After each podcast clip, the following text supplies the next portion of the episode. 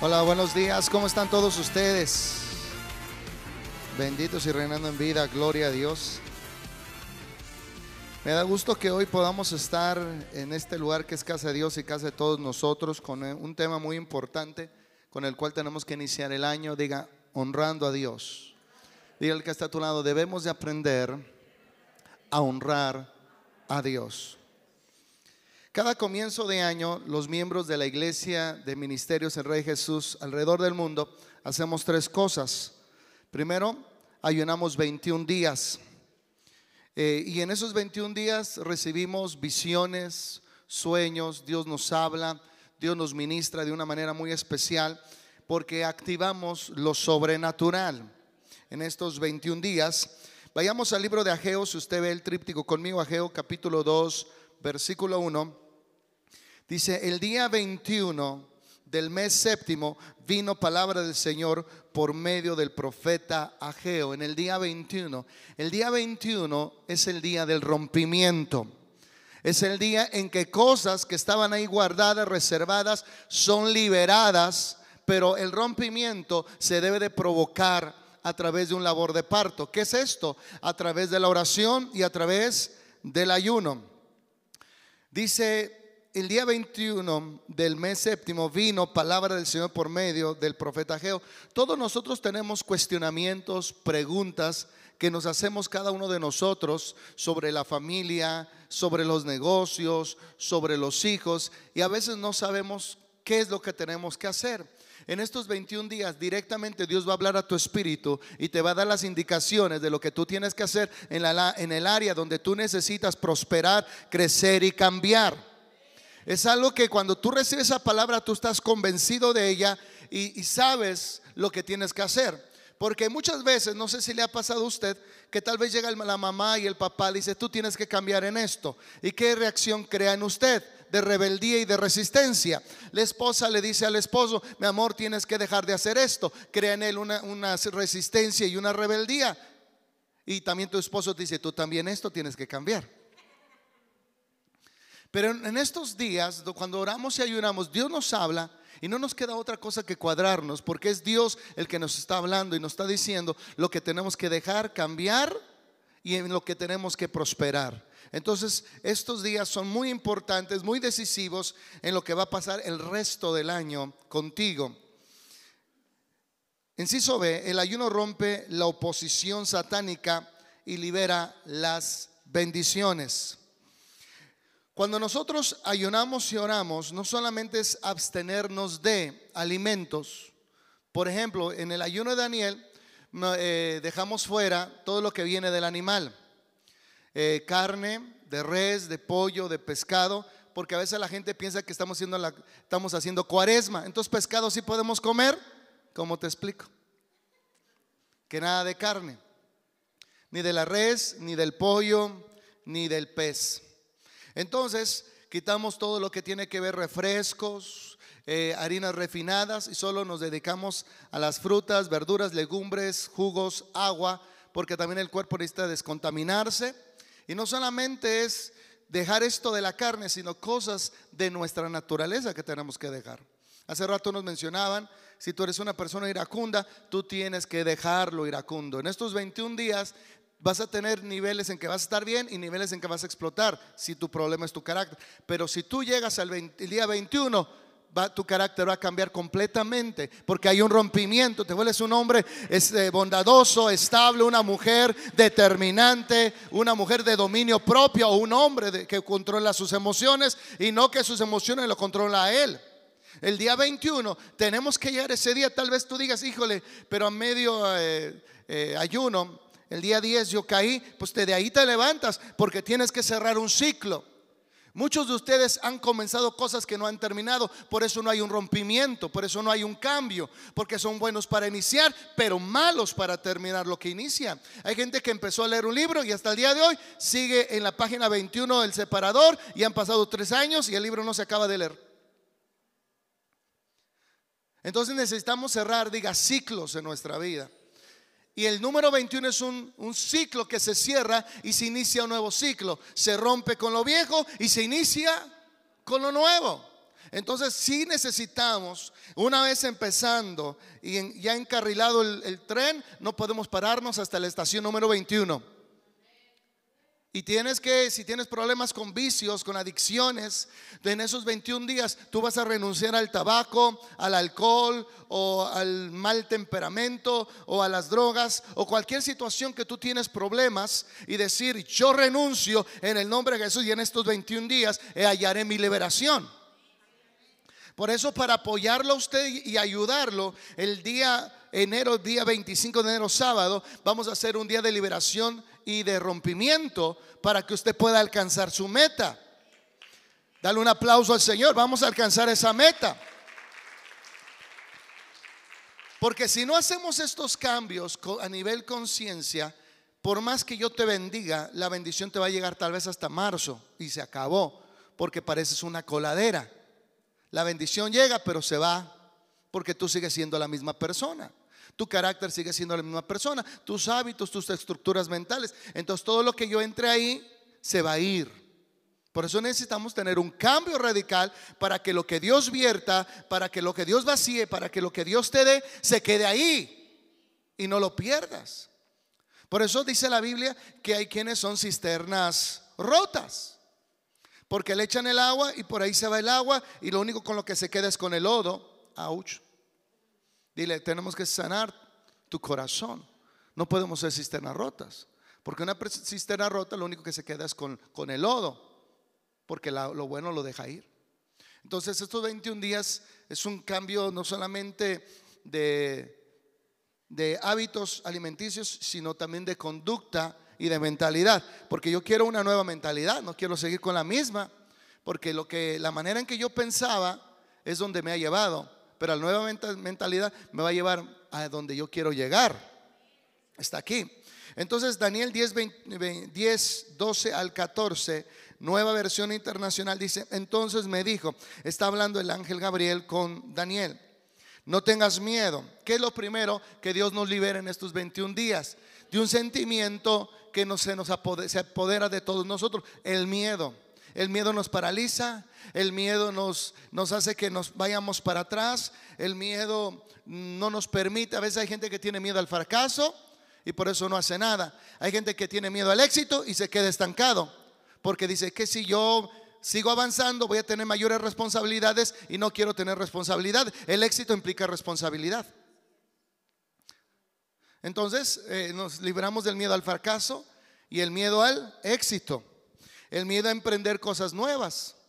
Hay gente que tiene tiempo que quiere cambiar de casa y siempre reniega de su casa, reniega que no le gusta el vecindario donde vive, pero no hace nada al respecto, sigue igual. Porque para hacer algo diferente hay que tomar una decisión y la decisión tiene que estar ausente del miedo.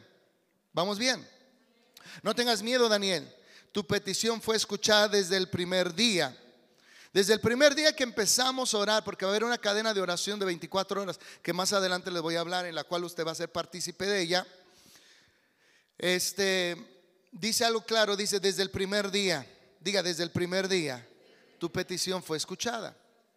Pero una cosa es que sea escuchada y otra cosa es que tenga respuesta.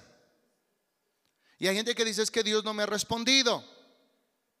Dios tiene 21 días para responderte.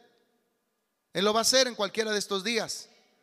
Pero realmente el compromiso está el día 21, que es el día de rompimiento. Entonces hay quienes van a empezar a experimentar los primeros días cambios en su temperamento positivos, cambios en la atmósfera, cambios en su economía, cambios en su salud desde los primeros días. Y hay quienes van a tener que terminar todo el periodo, pero al final todos vamos a recibir por lo cual hemos entrado y por lo cual hemos pedido. Dale un aplauso al Rey de Reyes. Todo lo que tú has pedido lo vas a recibir, pero en el día 21. Porque el ángel estuvo detenido con el recurso que pidió Daniel hasta el día 21. Hubo un rompimiento y llegó Gabriel a darle la administración que él necesitaba. Pero desde el primer día fue escuchado. Dice, no tengas miedo Daniel, tu petición fue escuchada desde el primer día en que te propusiste ganar entendimiento y humillarte ante tu Dios. Lo, aquí lo importante no es que yo te diga vamos a ayunar, sino que tenga la disposición de ayunar.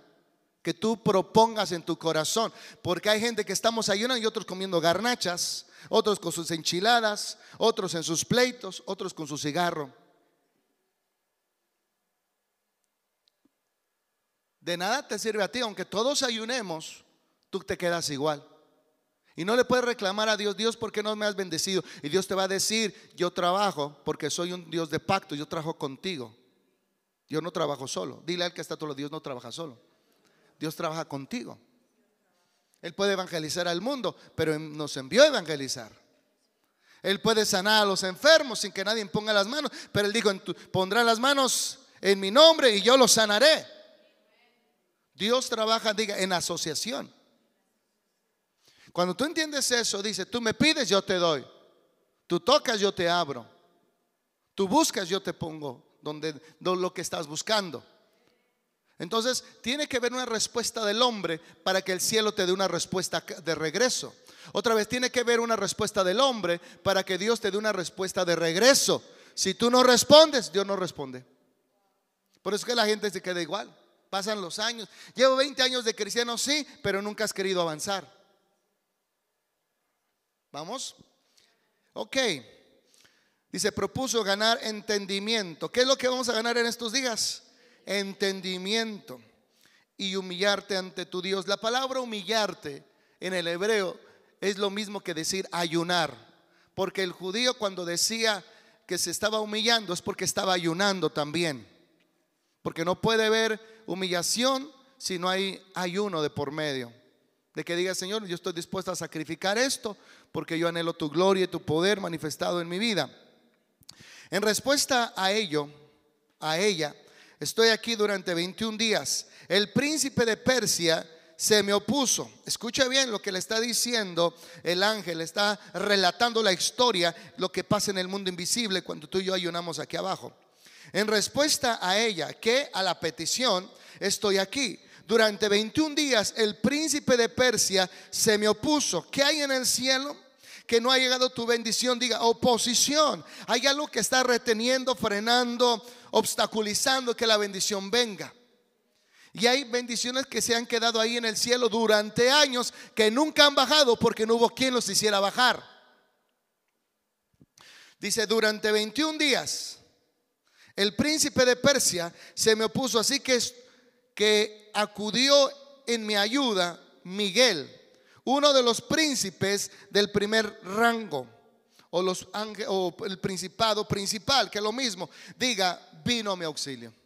Cuando tú oras, cuando tú ayunas, Dios empieza a mandar ángeles que rompan la resistencia para que la bendición llegue a tu vida. Por eso hay gente que la vemos abajo y luego está ahí arriba y dicen, ¿en qué momento pasó de aquí a allá? Yo no lo vi. ¿En qué momento dio el salto? En el momento que se quitó la oposición, Dios lo llevó al nivel de rango, al nivel de autoridad, al, al, nivel de dominio, al nivel de bendición. Por eso hay gente que, que tú dejas de ver un tiempo y sigue igual. Hay gente que dejas de ver un tiempo y está igual que tú o te superó. Dice, pero iba tan atrás. Sí, pero él hizo algo que tú no hiciste. Hizo un compromiso. Vamos.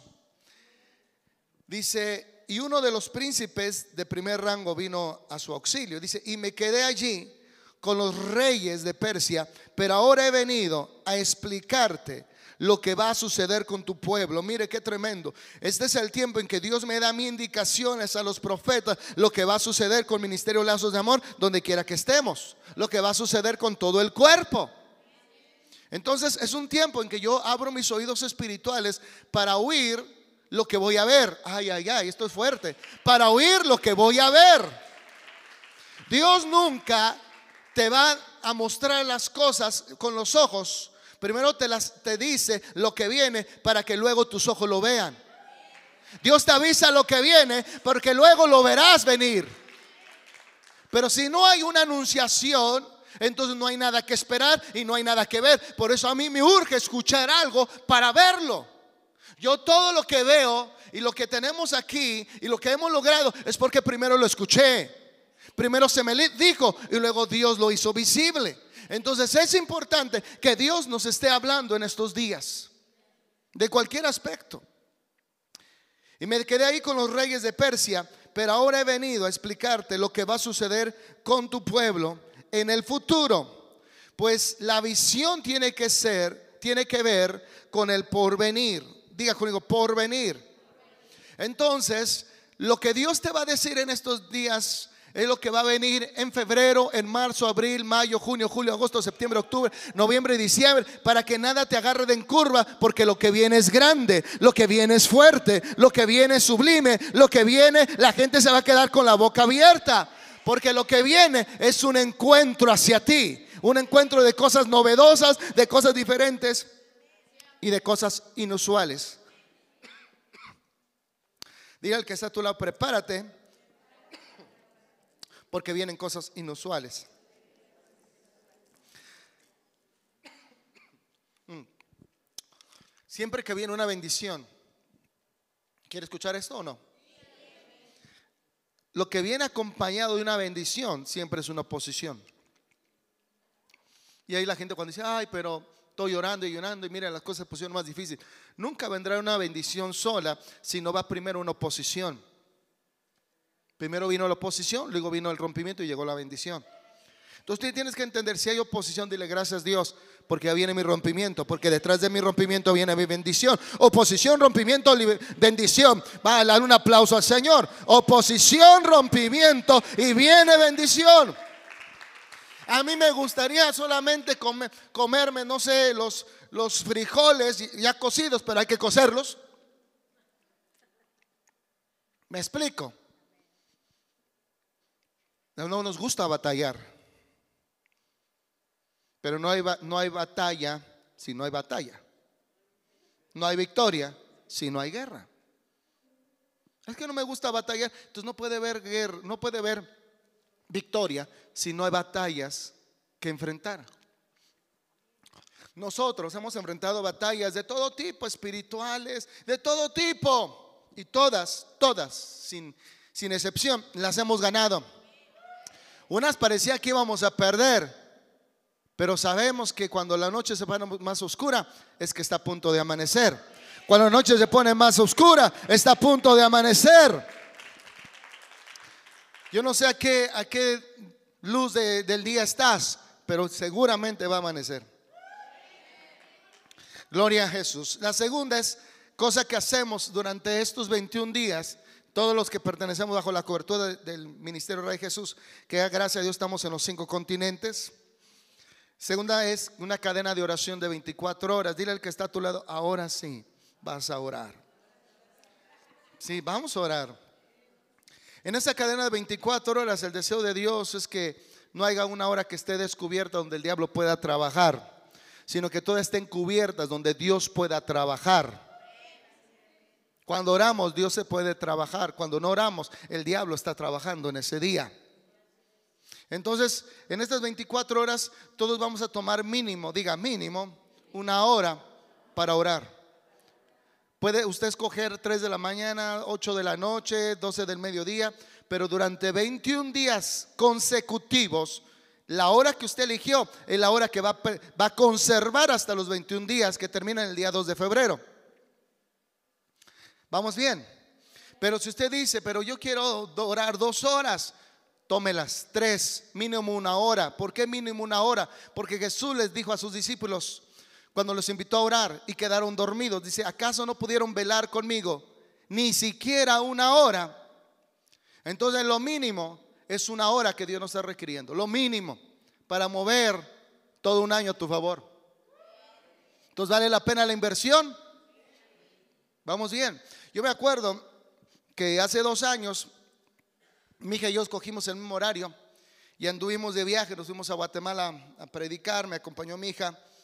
Pues aunque estábamos ahí en casa de unos hermanos, nosotros nos levantábamos a las 3 de la mañana a orar, a alabar a Dios. Ya cuando nos dimos cuenta, la familia se unía y ya estábamos de 3 a 5 de la mañana orando los tiempos que tuvimos ahí en Guatemala.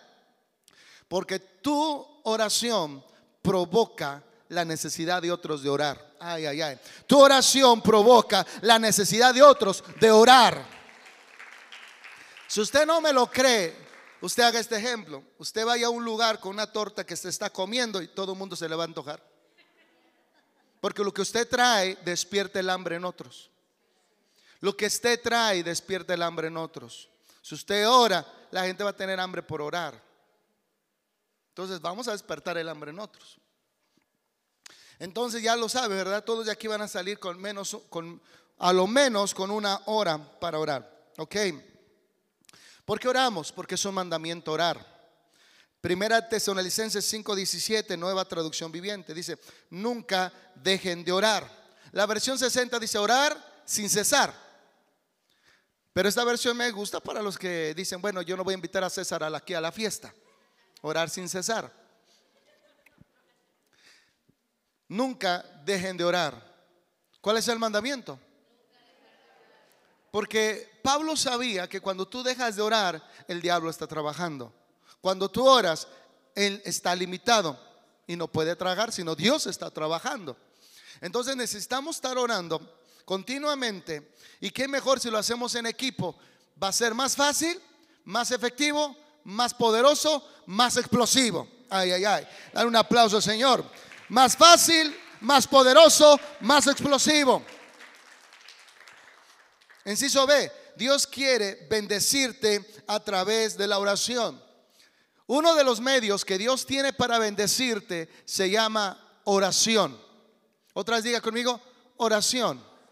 Ese es el medio que Dios tiene para bendecirte. Uno de los medios. ¿Cuántos quieren ser bendecidos? ¿Cuánto tiempo oras? Uh, apóstol, a veces hay días que ni oro. Seamos sinceros.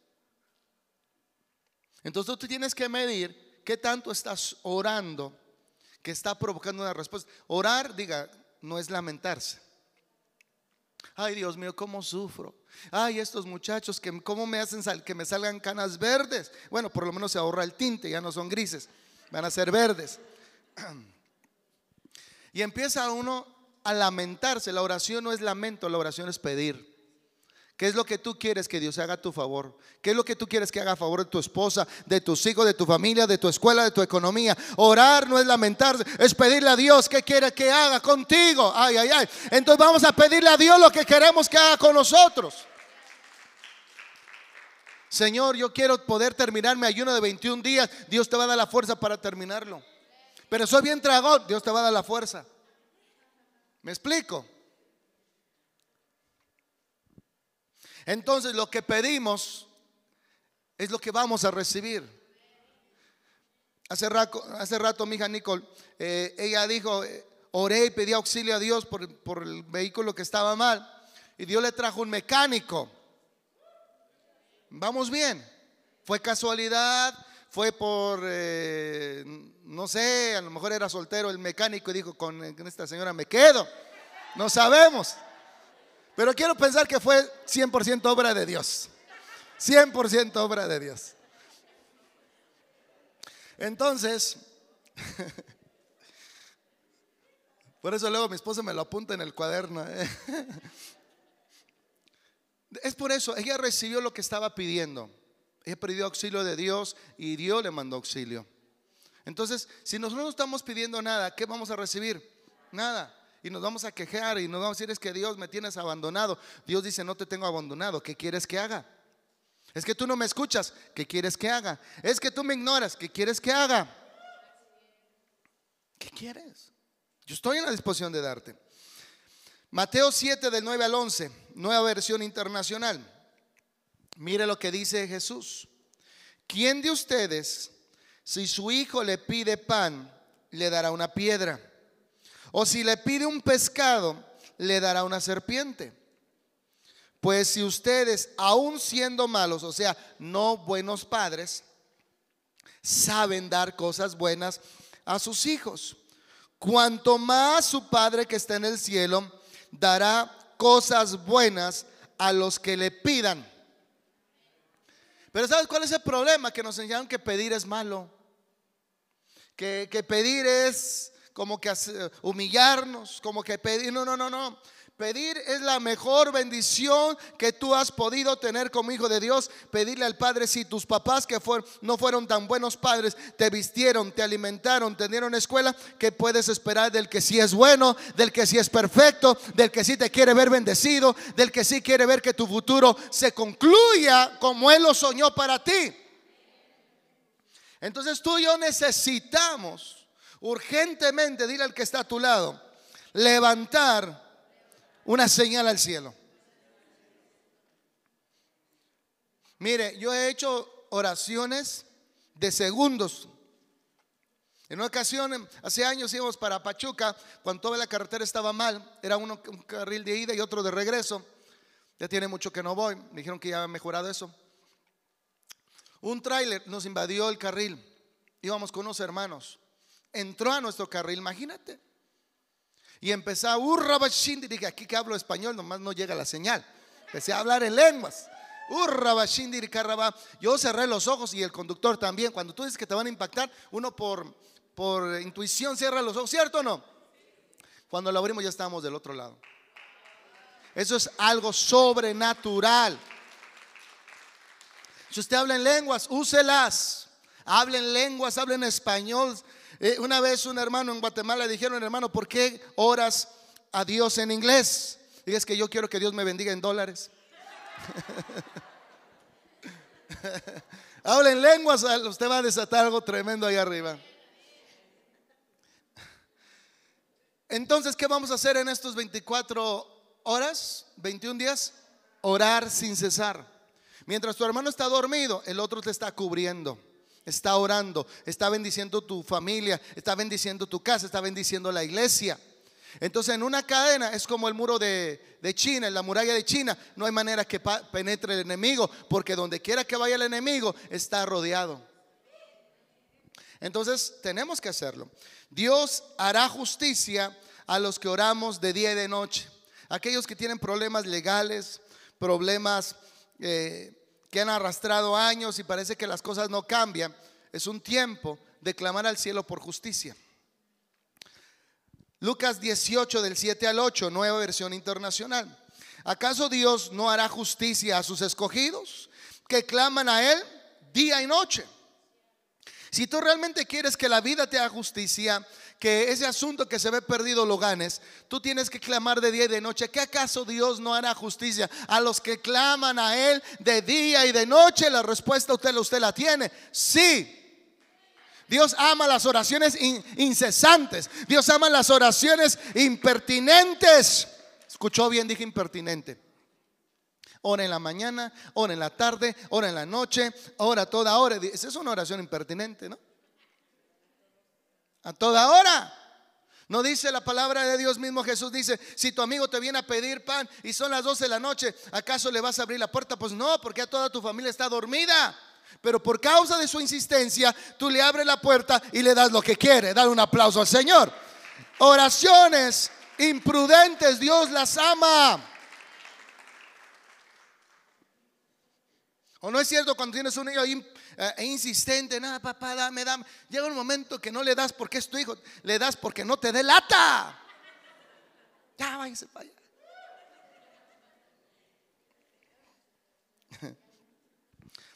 Y dice el siguiente versículo. Les digo que si les, les digo que sí les hará justicia y sin demora, sin tardarse. No obstante, cuando venga el Hijo del Hombre, encontrará fe en la tierra. La fe tiene que ver con la oración. La, oración tiene que ver con relación. Cuando tú tienes una relación con Dios, entonces no hay nada que pueda interrumpir esa relación.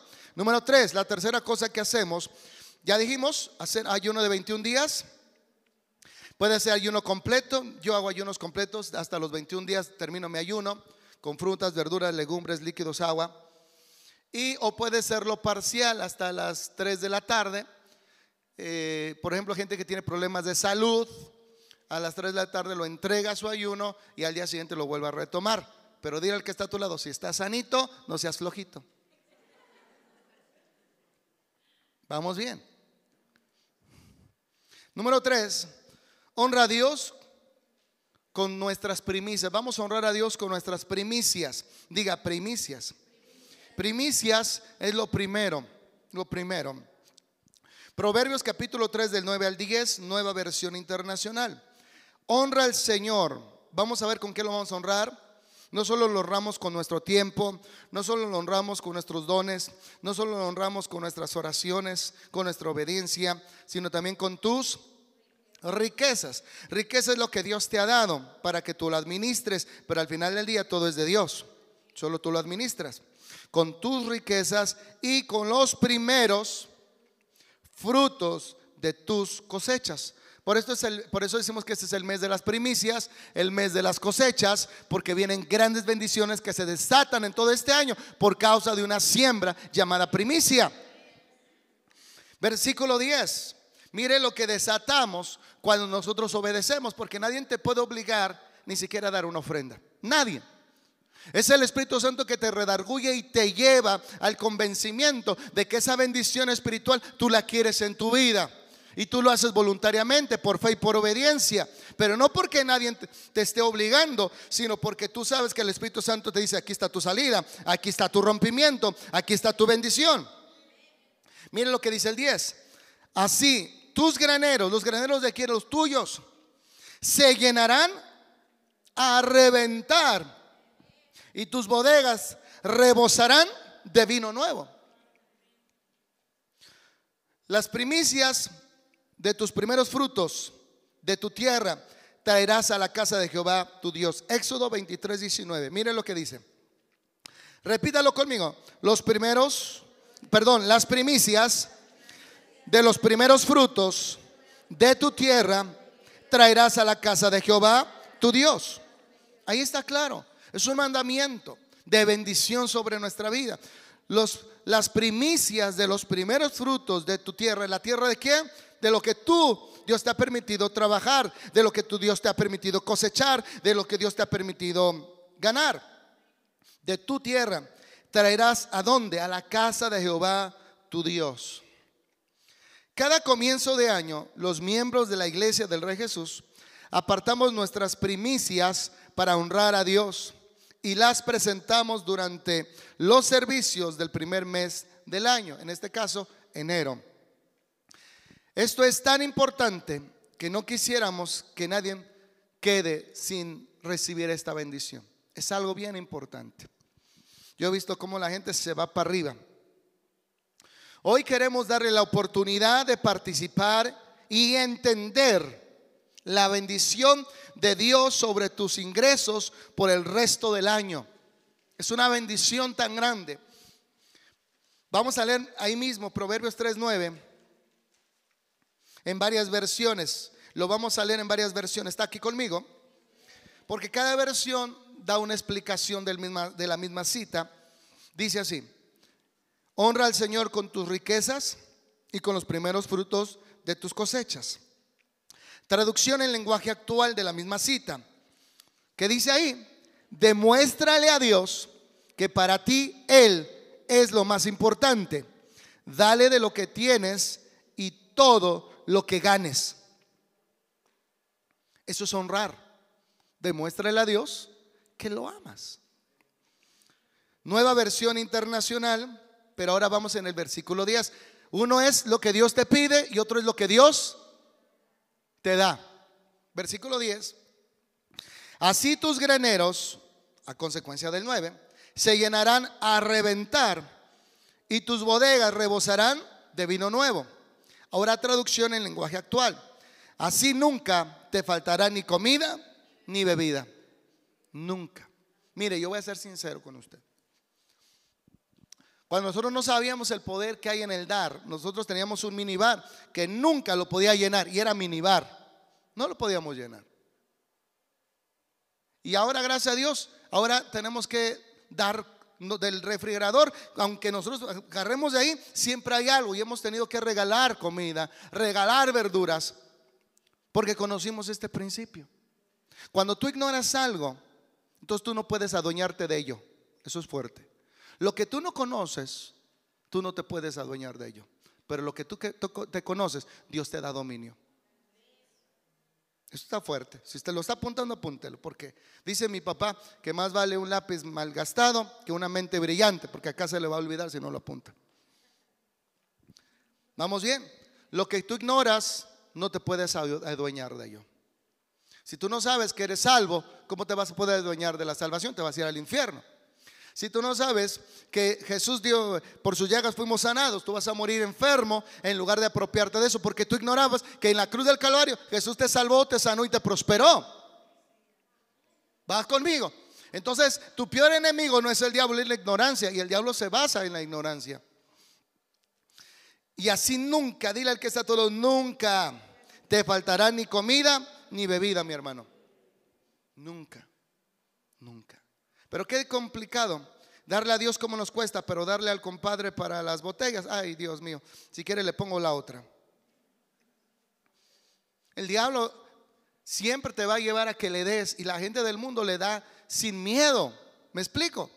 Pero cuando se trata de Dios, el diablo te mete pensamientos. No des. Luego, ¿qué vas a hacer? ¿Cómo vas a comer? ¿Cómo vas a pagar tus cuentas? Porque el diablo, él nunca va a querer el diablo que tú le des a Dios. Porque al darle a Dios, libera la bendición sobre tu vida. Libera lo que está ahí en tu vida. Amén. Que son primicias. En el Antiguo Testamento, las primicias representaban los primeros frutos que recogían las familias israelitas al comenzar la cosecha. En el mundo moderno, las primicias se traducen como el primer ingreso financiero del año. Por ejemplo, su primer cheque de trabajo, o su primera comisión del año, en fin, cualquier primer ingreso que usted reciba. Hay quienes apartan el cheque con el sueldo de la primera semana del año. Lo importante es separar, diga conmigo, lo importante es separar lo primero y dárselo a Dios. Por eso en este mes de enero usted tiene para dar esa primicia, para asegurar que va a ser redimido el resto del año. El propósito de honrar a Dios. ¿Cuál es el propósito? Honrar a alguien significa tenerlo en alta estima, ponerlo en primer lugar y considerarlo de gran valor.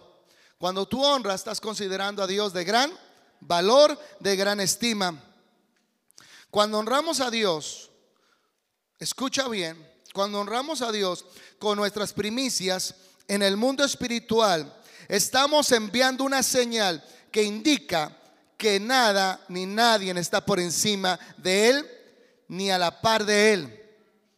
Honrar a Dios es una actitud del corazón que demuestra la humildad. Tú no puedes decir que eres humilde si te cuesta trabajo honrar a Dios. Si te cuesta trabajo ayunar, y si yo no voy a ayunar, que lo hagan otros. Yo, no voy a orar, que oré mi mamá, ella siempre ha sido de oración. Mamá, me tocó tal hora y ora por mí.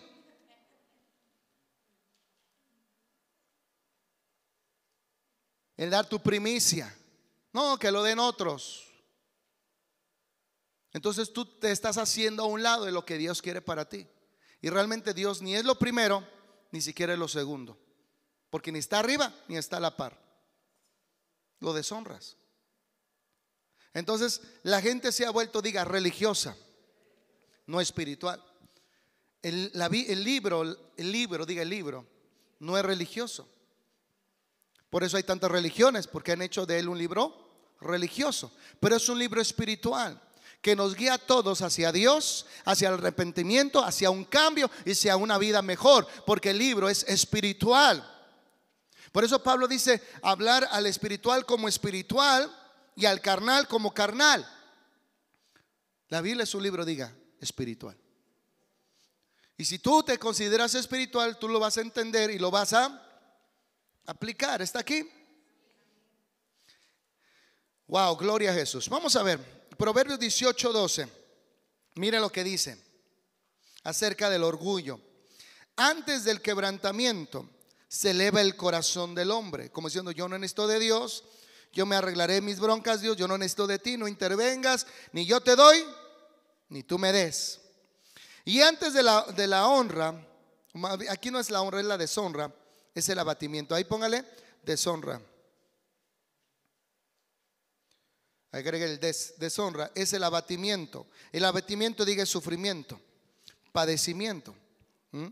Por eso es que al orgulloso no le, no le nace el deseo de honrar a Dios. Por esta razón, diga conmigo, el orgulloso no le nace el deseo de honrar a Dios. Hay muchas maneras de honrar a Dios. Diga con el tiempo. Llegar puntual a las reuniones es honrar a Dios. Llegue tarde a su trabajo y va a estar buscando en el periódico otro nuevo. Llegue tarde a su cita con el Seguro Social y le van a decir de aquí a tres meses lo recibimos.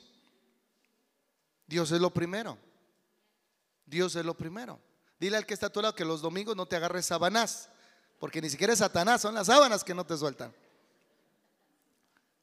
Lo primero es a Dios. Yo si fuera un soldado hubiera sido el mejor soldado porque yo sueno la trompeta antes de que cante el gallo. De veras, yo ando levantando todo el mundo y eso ahora, vámonos. Hay muchas maneras de honrar a Dios.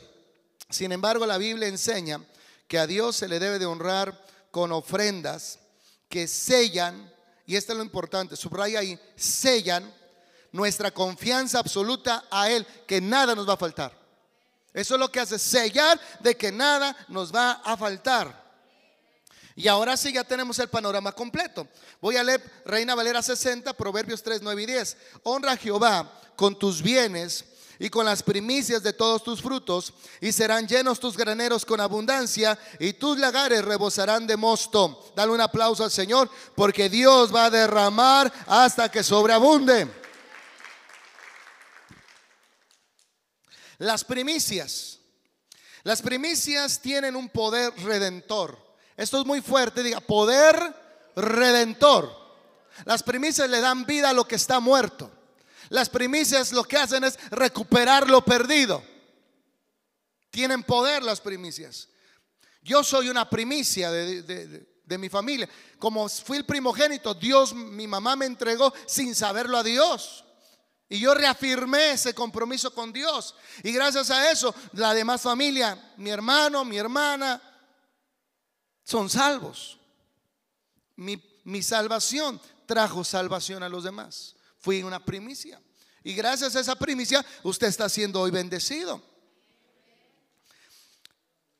La Biblia muestra que cuando consagramos lo primero a Dios, diga, Él redime el resto.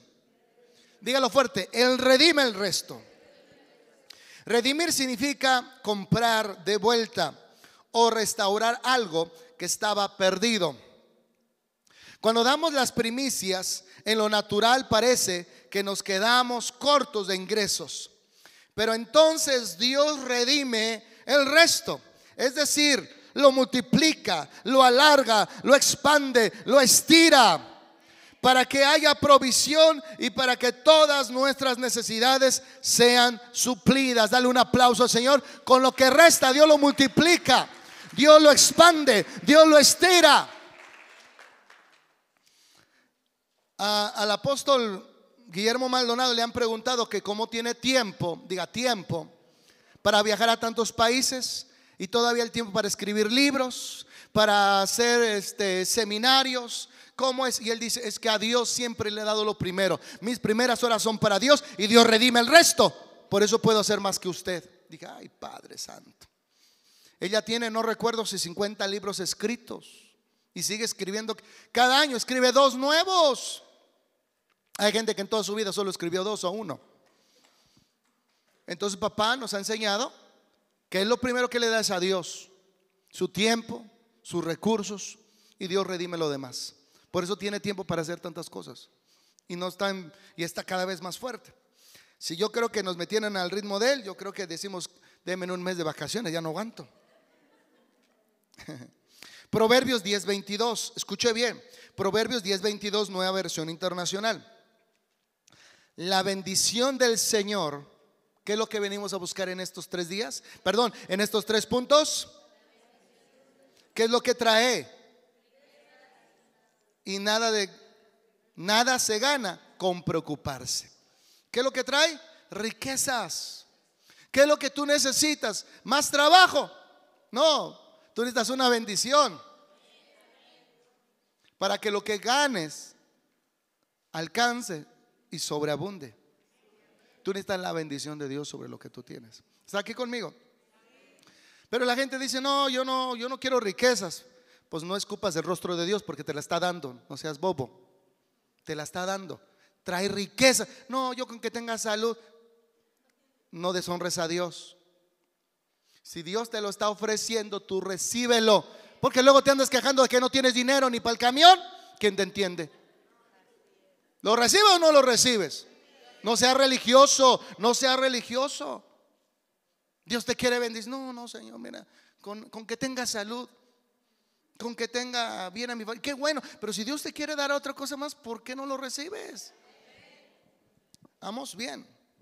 Cuando separamos nuestras primicias para Dios y las consagramos, también estamos consagrando nuestra entrada financiera para todo lo que resta del año. Dar las primicias es un acto de fe. Otra vez lo digo, es un acto de fe.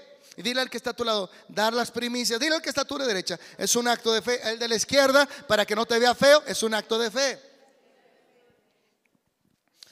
En lo natural todos necesitamos dinero. Y dile que está todo, todos necesitamos dinero.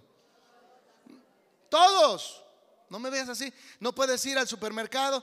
Pues este, pues ahí fíemelo, por favor. Vas de guardias, como el emperador, ¿no? Guardias. Y ahí van. Se lo llevan con todas las bolsitas. No se puede. No, o sea, tú tienes que pagar. Para ¿Quieres ¿Quieres servicios? Tienes que pagar por el agua, por la luz, por el cable, por el internet. Para venir acá tuviste que pagar el camión o echarle gasolina al tanque. Entonces no podemos estar, dile al que está a tu lado, desfasados.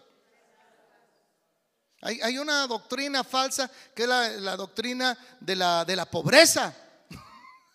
y están predicados, ¿se han escuchado esa doctrina de la pobreza? Está en todas las redes sociales.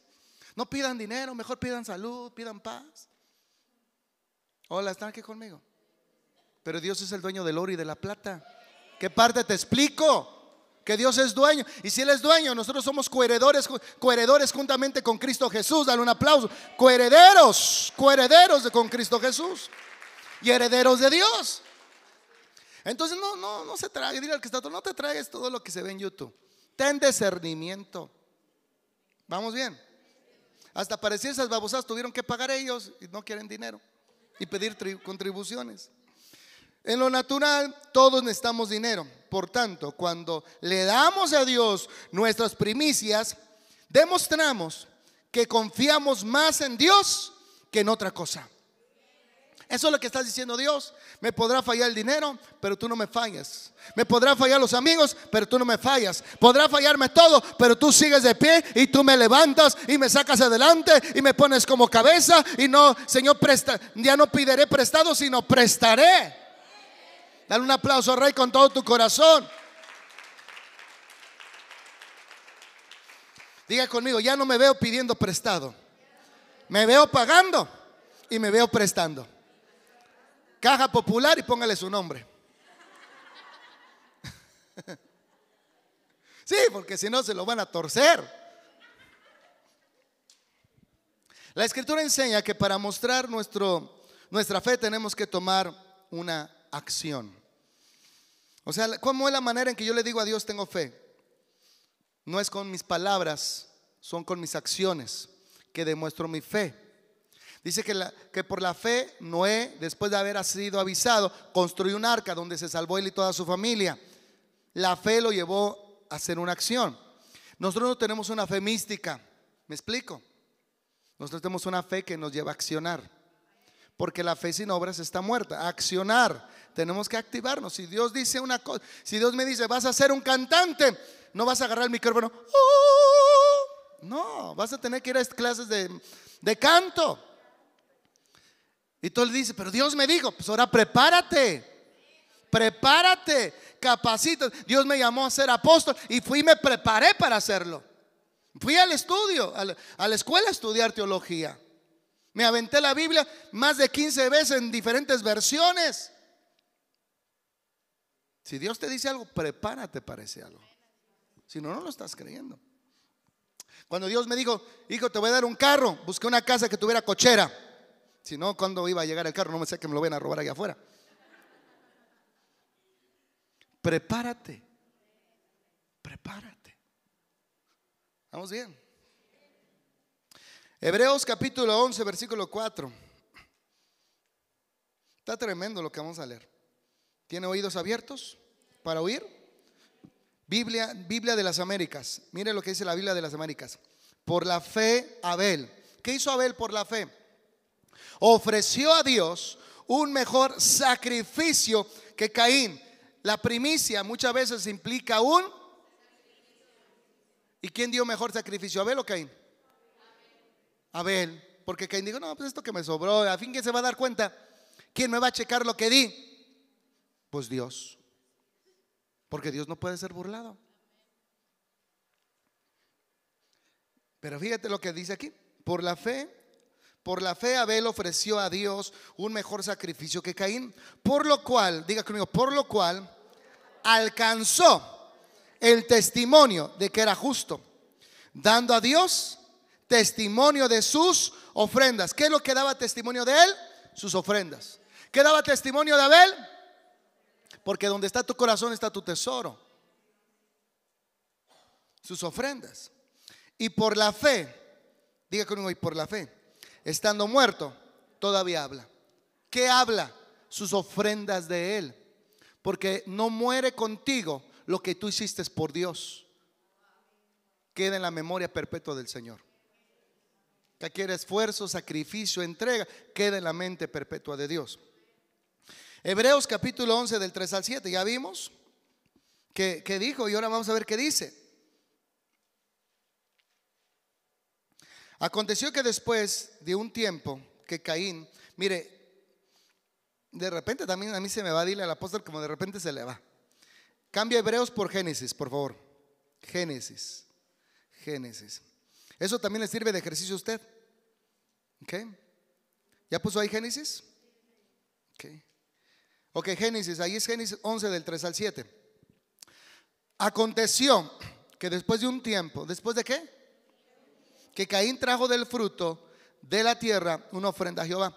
Era el tiempo para ellos de las primicias. No siempre es, sino es una vez al año donde hacemos este tipo de actos de fe. Aconteció después de un tiempo que Caín trajo del fruto de la tierra una ofrenda a Jehová. Es Génesis 11 del 3 al 7. ¿Ok? Versículo 4. Abel también trajo. ¿Quién más? Una ofrenda, pero no cualquier ofrenda, una ofrenda de qué? De los primerizos de sus ovejas. ¿Qué es lo primerizo? Las primicias. Lo mejor de ellas y Jehová miró con agrado a Abel y a su ofrenda. Esto es fuerte. Cuando tú traes una ofrenda, pasan dos cosas. Dios ve al ofertante y Dios ve lo que oferta. Y dice, ¿y cómo está eso? Diga conmigo, ¿cómo está eso? Pon cara así, ¿cómo está eso? Ah, pon cara a ver. Bueno, la cara ya la tiene. Ahora dilo, por favor, ¿cómo está eso? Te voy a decir por qué, ¿cómo está esto? Porque la gente no le entiende. Jesús le gusta estar siempre cuando usted ofrende, aquí está, cuando usted ofrenda, recuerde en su mente que aquí está Jesús. Dice que Jesús estaba ahí donde estaban las arcas y veían lo que cada quien depositaba en las arcas. Y vino una viuda. Y esa viuda dio todo lo que tenía, eran dos blancas, lo dio todo. Jesús se para y le dice a sus discípulos, todos estos han dado lo que les sobra porque son ricos. Nadie sabe si dieron su primicia o no la dieron porque lo que dan es mucho. Pero ellos dan lo que les sobra. El Señor no vio la ofrenda, solamente vio lo, ofrentante, o sea, cómo lo dio. Pero esta mujer, que parece que dio poco, dio todo hasta su sustento. Entonces no solo Dios ve lo que tú ofreces, sino con el corazón que lo ofreces. Para Dios una primicia es una primicia, sea pequeña o sea grande. Pero si tú dices, te doy una primicia y tú le das algo menos que eso, entonces te estás engañando tú. Porque no vas a recibir lo que la primicia libera, porque no fue una primicia. ¿Vamos bien, iglesia? Yo me hubiera puesto bien contento. Ay, Señor, voy a hacer bien las cosas este año. Entonces dice así, lo voy a repetir el 4, versículo 4. Abel también trajo una ofrenda de los primerizos de sus ovejas, lo mejor de ellas. Y Jehová miró, ¿qué hizo Dios? ¿Cómo lo miró? Con agrado. Abel y su ofrenda. A Dios le dio gusto lo que vio. Otra vez diga conmigo, a Dios le dio gusto lo que vio. Pero vamos en el 5. Pero no miró con agrado a Caín. ¿Por qué razón no habrá visto con agrado a Caín? Ni su ofrenda. Por eso Caín se enfureció mucho y decayó su semblante. Porque Abel sí bendice a mí no. Si yo también di una ofrenda, pero no fue tu primicia. Fue una ofrenda, pero no fue tu primicia, Caín. Yo, yo nunca te voy a pedir algo que yo no te haya dado. Te lo pido para multiplicártelo, no para quitártelo. Dale un aplauso al Señor. Yo lo que te pido algo no es para quitártelo, es para multiplicártelo y para ver dónde está tu corazón. ¿Vamos bien? A ver, mujercitas, ¿cuánto les gusta hombres avaros, tacaños? Que dicen, mi amor, te traje unos zapatos, mi amor, pero fueron del año pasado, mira, pero los pulí, los boleé, hija ten de vuelta. Están boleados. ¿Está aquí conmigo? Entonces, provoquemos que Dios nos bendiga más allá de lo que jamás hubiéramos imaginado tener o ganar. Hay hijos en la fe que ganan lo mínimo y ya tienen casa. Porque la bendición de Dios es la que enriquece y no añade con ella tristeza ni preocupación. Lo he visto, hijos que no tenían carro, ahora tienen carro. Por la bendición de Dios. Y muchos de aquí, de lo que estoy hablando, algunos están aquí y otros han recibido cosas. Mi hija, mi hija Marisela tiene dos casas cuando no, no pensaba ni tener una. ¿Cierto o no?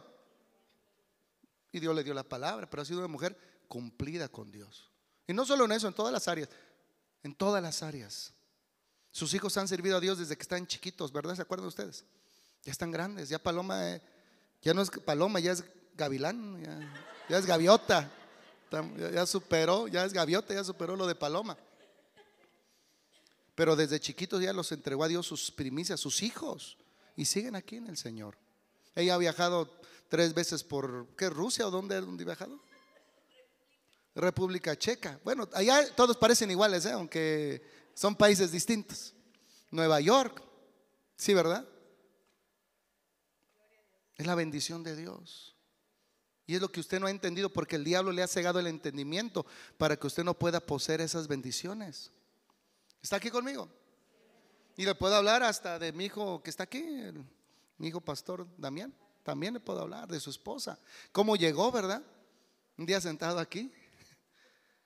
Y lo tengo aquí otra vez y me da gusto tener a mi hijo en casa. Con su esposa y ahora con sus hijos, que están bien grandes. Y su papá.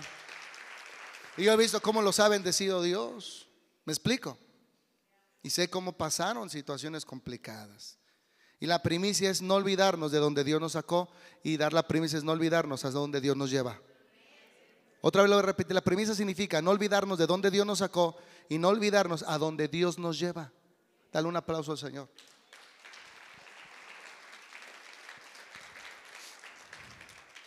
Termino con estos dos versículos. Entonces Jehová dijo a Caín, mire qué tremendo. Diga conmigo, todavía Dios le habló a Caín. Y mire lo que dijo Dios a Caín. Entonces Jehová le dijo a Caín, ¿por qué te has enfurecido? ¿Por qué has decaído? ¿Por qué ha decaído tu semblante? Versículo 7. A ver si por ahí está el tecladista que me apoye con, con la canción de Yahweh. 7. Mire lo que dice aquí. Si haces lo bueno. ¿Qué era lo bueno en ese momento? ¿Qué era? Dígalo. Las primicias. Si haces lo bueno, no serás enaltecido. ¿Qué hacen las primicias en tu vida? Te enaltecen, te levantan, te exhiben para que todo el mundo vea que Dios te está bendiciendo y el favor de Dios está sobre tu vida, sobre tu casa, sobre tu familia, sobre tus negocios, sobre tus decisiones. Si haces lo bueno, no serás enaltecido. Pero si no haces lo bueno, del pecado está a la puerta y te seducirá pero tú debes enseñorearte de Él. ¿Saben qué significa eso? Tú eres el que tienes la última decisión. ¿Cómo quieres terminar el año? ¿Y saben cómo sabemos cómo vamos a terminar el año 20? Tiene que ver cómo lo iniciamos. Yo sé cómo va a terminar porque sé cómo lo estoy iniciando. Primero Dios, mi ayuno, mi oración, mis primicias, asegurando cómo va a terminar este año para mí y para mis hijos. Porque dijo David, no he visto a justo desamparado, ni que sus hijos mendiguen pan. Póngase de pie. Aquí hay una presencia de Dios poderosa, fuerte, fuerte en este lugar. Padre, la primera ofrenda que yo quiero dar, mi primera primicia, quiero ser yo en el altar. Te ofrendo mi vida, Dios. Haz de mí lo que tú requieras. Tómame en tus manos, Jesús. Como esa primicia. Te consagro mi vida, mis días, mis semanas, mis meses. Te consagro, Padre mío, mi agenda. Y haz lo que tú quieras que se haga. Pero no más mi voluntad, sino tu voluntad, Padre. Gracias, Dios. Y también, Padre, permite que yo cumpla con mi primicia, Dios, y ofrendarla y traerla aquí a la casa de Dios, agradeciendo por lo que he recibido y por lo que vendrá. Gracias, Padre. Levante sus manos y empieza a agradecerle a Él. Él está aquí en este lugar. Él está visible en este lugar. Su gloria está en esta casa. Bienvenido, bienvenido, bienvenido, mi papá. Bienvenido Jesús.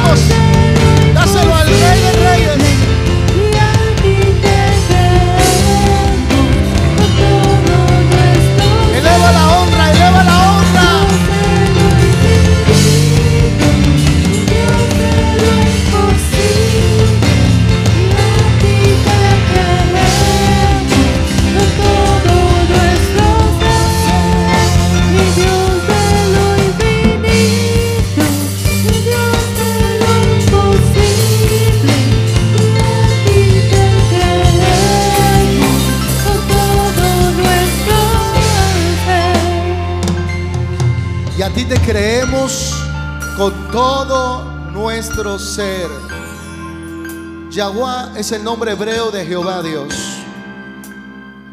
Te creemos, Señor. Y en esa misma actitud, vamos a honrar a nuestro Padre con